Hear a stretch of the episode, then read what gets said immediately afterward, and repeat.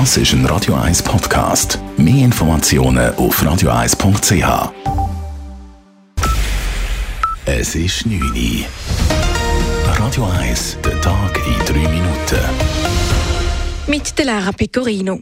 Der Bundesrat will eine Taskforce gegen die steigenden Energiepreise einsetzen. Erste Ergebnisse werden frühestens Ende Monat erwartet.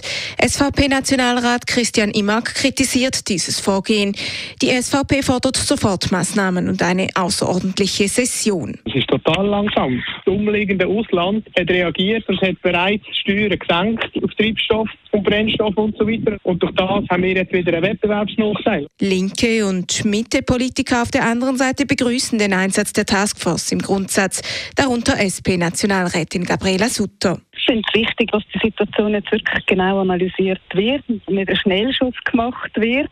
Handlungsbedarf besteht allenfalls den Mietnebenkosten. Dort können Sie sich vorstellen, dass Mieter und Mieterinnen entlastet werden, so Sutter weiter.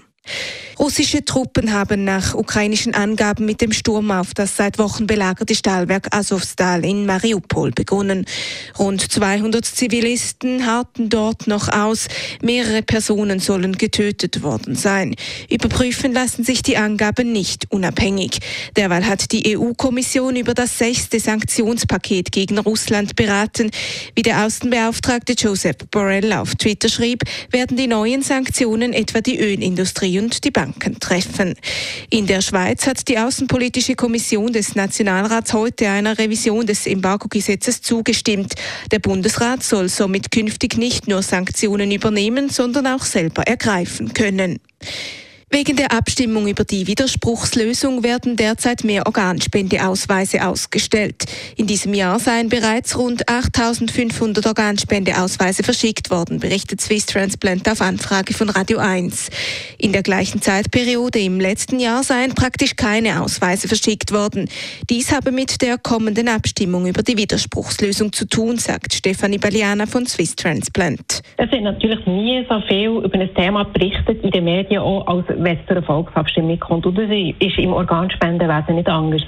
Wir merken, und das freut uns sehr, dass ganz viele Familien, ganz viele Leute sich mit dem Thema Organspenden befassen. Allerdings dürfte die Zunahme auch damit zusammenhängen, dass aktuell das Online-Register bei Swiss Transplant wegen einer Datenpanne geschlossen ist, ergänzt Baliana.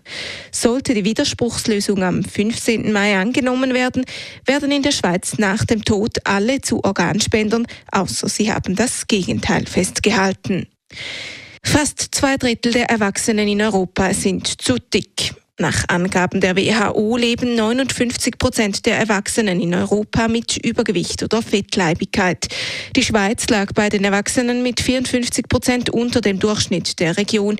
Als übergewichtig gelten Menschen ab einem Body Mass Index BMI von 25. Ab 30 sprechen die Experten von Fettleibigkeit. Radio 1 Wetter. Durch den Abend gibt es immer mal wieder Regen und Gewitter. In der Nacht beruhigt sich dann aber. Morgen Mittwoch hat es noch ein paar Restwolken, dann wird es freundlicher.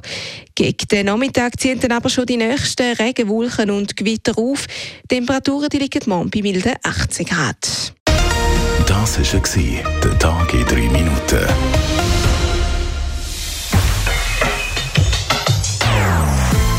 Non-Stop-Musik auf Radio 1.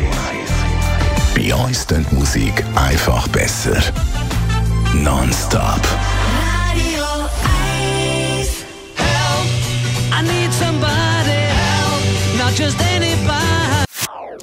Das ist ein Radio 1 Podcast. Mehr Informationen auf radio1.ch.